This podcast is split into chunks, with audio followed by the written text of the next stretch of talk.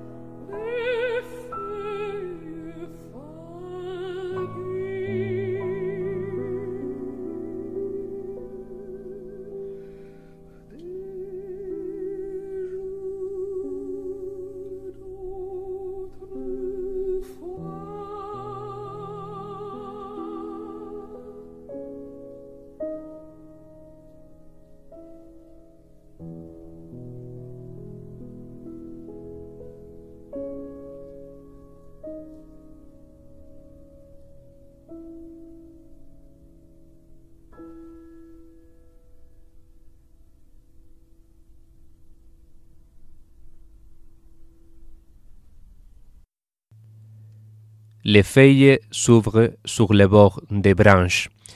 Las hojas se abrieron en el borde de las ramas. Así comienza esta canción Le Cloche del año 1885 perteneciente a Des Romans, dos romanzas del compositor francés Claude Debussy con texto del poeta Paul Bourget. Una canción que hace referencia a ese elemento tan presente en el imaginario musical francés del siglo XIX como es las campanas. Y precisamente a Claude Debussy vamos a dedicar este espacio íntegramente de Enclave de Dios, el programa de la música sacra, de la música de contenido litúrgico y religioso en Radio María, con motivo del centenario que conmemoramos en este año de su fallecimiento en 1918, el último año de la Primera Guerra Mundial. El compositor de Saint-Germain en Laye, que fue el principal representante del impresionismo musical o para muchos del simbolismo musical, ya que esa es a esta corriente estética, a esta corriente cultural, a la que pertenece la mayoría de su obra, de su creación artística. Y nosotros nos vamos a centrar, como es evidente, en aquellas obras que tienen pues una relación más estrecha con el universo de lo religioso, a pesar de que Claude Debussy no es un autor que tiene en su haber, en su producción, eh, un gran número de obras religiosas. En este caso es el texto de Paul Bourget el que nos remite a ese elemento eclesiástico, las campanas, que hemos escuchado eh, precisamente en la interpretación de la soprano Jessie Norman, acompañada al piano por James Levine. Y a continuación vamos a escuchar otra canción, en este caso de febrero de 1892, escrita en esta fecha, pero no estrenada hasta diciembre de 1912 en la Sala Gabó de París. En este caso, el propio título nos indica esa connotación religiosa, ya que se titula la canción Les Angelus, el Ángelus. Es evidente, ¿no? Esa antífona mariana que entonamos, que dirigimos a nuestra Madre, la Virgen María. Pues aquí también hay una referencia a las campanas y al rezo del Ángelus. Comienza el texto diciendo Cloche chrétien pour le matin, campanas cristianas para la mañana. Vamos a escuchar en este caso la interpretación de Simón Bruckner, mezzo, acompañada al piano por María Rost, en esta canción El Ángelus de Claude Debussy.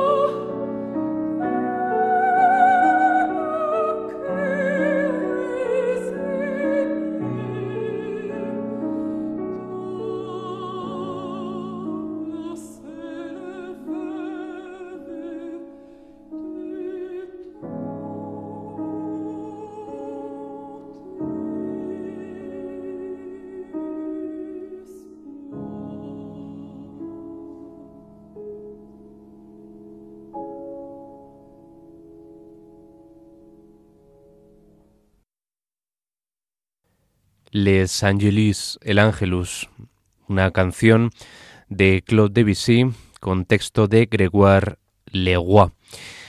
Veíamos aquí un nuevo ejemplo de poesía simbolista puesta al servicio del genio de Claude Debussy con eh, pues esas referencias eh, realmente simbólicas que generan impresiones sonoras, eh, en este caso relativas al rezo del ángelus y a ese elemento omnipresente de las campanas. Y a continuación, en este programa especial de Enclave de Dios que vamos a dedicar monográficamente a la figura de este compositor del que se cumple el centenario de su fallecimiento, les voy a leer un texto perteneciente a una de sus obras de juventud que va a ser la eh, exclusiva protagonista del programa de hoy. En vano un año expulsa a otro. A cada nueva estación sus juegos y travesuras me entristecen a mi pesar, renuevan mi herida y aumentan mi pena. Vengo a buscar la playa solitaria, dolor involuntario, vano esfuerzo. Lía llora siempre al niño que ya no tiene. Azael, Azael, ¿por qué me abandonaste? En mi corazón maternal vive tu imagen. Sin embargo, las noches eran suaves en la llanura de los olmos, cuando tras la cosecha tornaban los bueyes pardos. Terminada la labor, niños, ancianos y servidores, labriegos y pastores alababan la mano bendita de Dios. Así seguían los días tras los días, y en la buena familia el mancebo y la doncella expresaban su casto amor. Los demás no sienten el peso de la vejez. Felices ven en sus hijos pasar sin pena ni tristeza los años. Para el corazón sin consuelo, cómo pesa el tiempo. Azael, Azael, ¿por qué me abandonaste? Esto es lo que canta el personaje de Lía en la cantata escénica El Hijo Pródigo del año 1884, con la que Claude Debussy logró el Prix de Rome, el premio de Roma, muy disputado por los jóvenes compositores franceses en el siglo XIX. En esta cantata vemos al joven compositor eh, aún envuelto en una amable sensualidad melódica, fragancias melódicas del gusto de Jules Massenet, este gran compositor de ópera romántica francesa, pero también es capaz aquí Debussy de esbozar ese aria perfecta cuyo texto les acabo de leer, un aria perfecta en su género mm, operístico del que bebe, como es este aria de Lía. Les pongo un antecedente ya que hay que conocer eh, la fama de revolucionario que tuvo Claude Debussy en sus primeros años como estudiante en el Conservatorio parisino. Él ingresó en este centro de estudios en 1873, donde pronto adquirió esa fama de revolucionario, de músico un tanto temerario en sus eh, términos y en sus concepciones musicales. En una ocasión, un profesor, escandalizado de sus armonías anticonvencionales y antiacadémicas, le preguntó ¿Qué reglas observa usted? A lo que el joven Debussy respondió Ninguna, solo mi propio placer. El profesor le replicó Eso está muy bien, en el caso de que usted sea un genio. Bueno, pues una anécdota como esta revela ese afán ¿no? revolucionario, disconforme con las reglas, inconformista. Pese a todo ello, hay que decir que Debussy obtuvo este cotizadísimo premio al que otros compositores optaron en el pasado, caso de Berlioz, consiguiéndolo, y eh, contemporáneamente a Debussy su colega Ravel, que Em, se presentó a este premio hasta en cuatro ocasiones y nunca consiguió obtener el primer premio a pesar de la valía del compositor vasco-francés, de Maurice Ravel. Pues esos tres años eh, que pasó en Villa Medicis, en Roma, ya que eh, la obtención del premio eh, suponía que el joven estudiante debía pasar tres años en Roma perfeccionando su arte musical y enviando regularmente a París pues sus trabajos compositivos, lo que eh, se conocía como eh, el envoi de Rome, pues eh, esos años, como digo, le resultaron muy enojosos al joven Debussy, que no sentía inclinación alguna por el clasicismo romano y con gran amargura echaba de menos París y su vida intelectual, inquieta y moderna. Esta cantata escénica, que le valió el primer premio de Roma, fue estrenada en la Academia de Bellas Artes de París el 24 o el 27 de julio de 1884. Como su propio nombre indica, pues el tema está extraído de la parábola mm, del Hijo Pródigo, que se contiene en el Evangelio de Lucas 15, versículos 11 a 32. En esta obra de Debussy, eh, pues vislumbramos, eh, comprobamos las eh, influencias evidentes de compositores como Jules Massenet, ya lo hemos mencionado, o Leo Delibes. O sea, Debussy está influido por el ambiente de ópera romántica francesa de su época, por el sentimentalismo de la música escénica francesa. A pesar de ello, Debussy utiliza algunas eh, trazas de lo que luego será su genio posterior, como eh, las eh, escalas modales de la música oriental y también de la música rusa, ya que el contacto reciente al grupo de los cinco en Rusia pues le reveló también esos elementos exóticos orientales que atraviesan la obra. Solo tenía Debussy 22 años, era un joven compositor que estaba buscando su estilo a pesar de poseer una gran imaginación armónica, melódica y contrapuntística.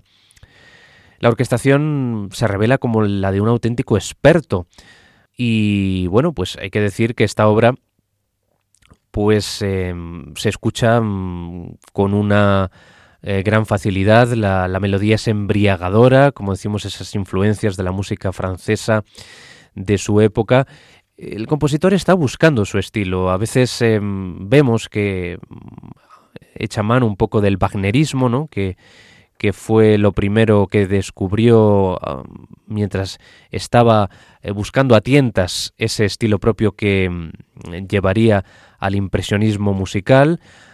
Y también eh, se nos revela aquí a un gran compositor dramático que sabe manejar los recursos dramáticos de la voz y de la orquesta. Utilizó en esta cantata El Hijo Pródigo un texto de Eduard Guinan. El argumento no se aleja demasiado de lo que encontramos en el Evangelio de San Lucas. Al amanecer, Lía, soprano, lamenta la ausencia de Azael, tenor, su hijo pródigo, convertido en un paria después de dejar su casa para buscar placeres extravagantes y excesivos en el mundo. Simeón, barítono, su padre, está cansado de pensar constantemente en su hijo Azael. Después de la danza orquestal de los jóvenes aldeanos, Azael entra en el hogar de sus padres y se reencuentra alegremente con su madre Lía. Ella pide a Simeón que lo perdone y le da la bienvenida a casa lo que el Padre hace, convocando a una fiesta de celebración y cantando alabanzas a Dios, con el perdón de corazón hacia su Hijo. Pues este es el concentrado argumento, ya que estamos ante una cantata escénica, también se la ha considerado como ópera en un acto, a pesar de que su brevedad impide que sea representada, ¿no? porque es un episodio en la que los acontecimientos pues suceden eh, rápido y no hay, no hay apenas acción dramática, sino que estamos ante una obra, podemos decir, contemplativa, ¿no? que está hecha únicamente para escuchar y no para ser representada. Nosotros aquí en este programa en Clave de Dios vamos a escuchar completa, sin ninguna interrupción, esta cantata L'Enfant Prodigue, el hijo pródigo de Claude Debussy, para no afectar a esa continuidad que tiene la música y no interrumpir ese discurso melódico repleto de grandes hallazgos como ese cortejo y área de danza que mm, eh, se encuentra tras el área de Lía. También el preludio está lleno de grandes reminiscencias orientalizantes y que revelan ya a ese grandísimo compositor en ciernes que asombraría con sus composiciones futuras.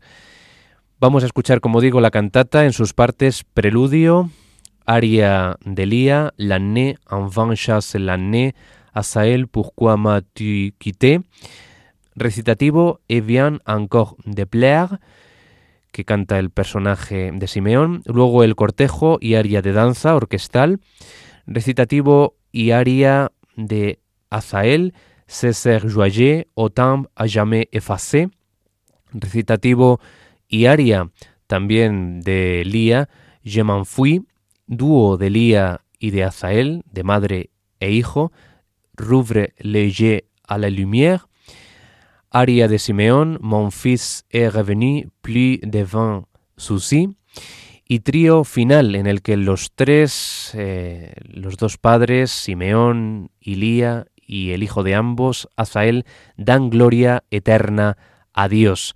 Mon cœur rené à l'espérance.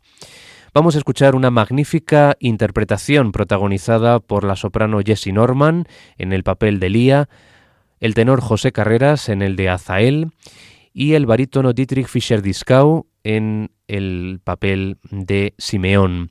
Junto a ellos, la Orquesta Sinfónica de la Radio de Stuttgart bajo la dirección de Gary Bertini.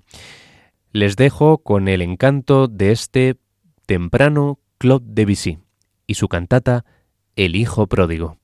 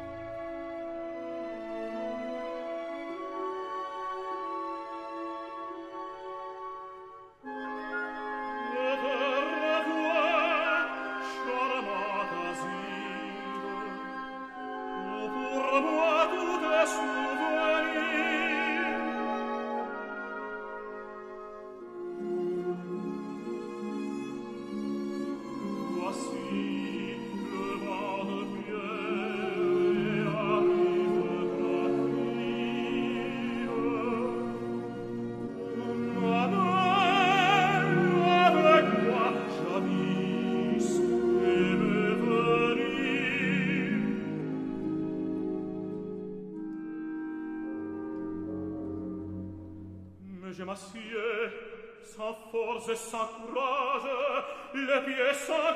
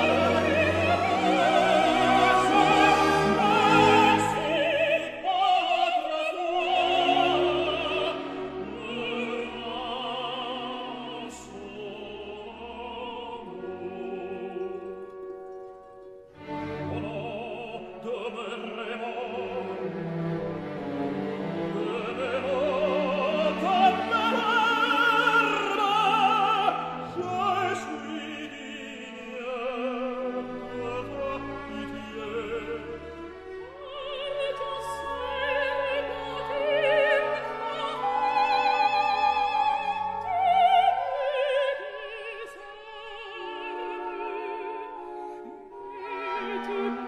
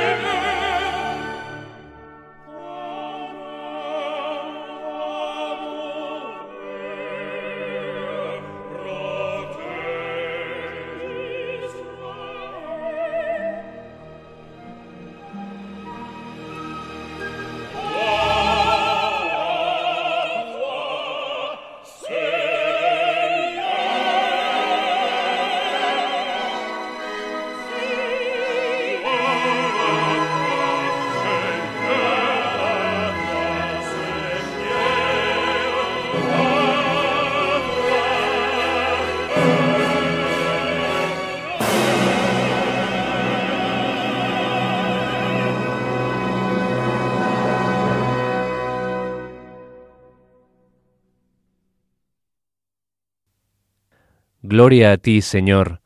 Tu mano adorada protege Israel. Cantemos al Eterno. Y así, uniendo sus voces en alabanza al Creador, los padres Lía y Simeón y su hijo Asael concluye esta escena lírica en un acto, o también denominada cantata, L'enfant prodigue, el hijo pródigo del año 1884 del compositor impresionista francés Claude Debussy, que les hemos ofrecido completa en la interpretación de la soprano Jessie Norman como Lía, el tenor José Carreras en el papel de Azael y el barítono Dietrich Fischer-Dieskau como Simeón. Junto a ellos la Orquesta Sinfónica de la Radio de Stuttgart, dirigida por Gary Bertini. Este ha sido el programa que hemos dedicado a la figura de Claude Debussy en el centenario de su fallecimiento en 1918 en la capital francesa, traumatizado por los horrores que vio, que padeció en carne propia de la Primera Guerra Mundial. Compositor determinante para entender el nuevo lenguaje que adquirió la música a partir de sus composiciones a pesar de que en este caso hemos escuchado una obra fruto de su juventud, de sus años en los que todavía estaba buscando una personalidad musical propia, un estilo eh, singular, genuino, que obtendría posteriormente en ese considerado impresionismo musical o por otros simbolismo, ya que la influencia de los poetas simbolistas y parnasianos dominados por la figura de Mallarmé, determinó gran parte de la producción creativa de Claude Debussy. Deseando que haya sido de su agrado este programa dedicado al compositor francés con su cantata El Hijo Pródigo, cuyo tema obviamente está extraído de la parábola del Evangelio de San Lucas, me despido de todos ustedes recordándoles la dirección de correo electrónico si desean ponerse en contacto con nosotros en clave de Dios emplazándoles a la próxima cita con la música sacra o la música de inspiración religiosa, como ha sido el caso del programa de hoy. Les deseo que sean muy felices y continúen en la sintonía de Radio María. Hasta pronto.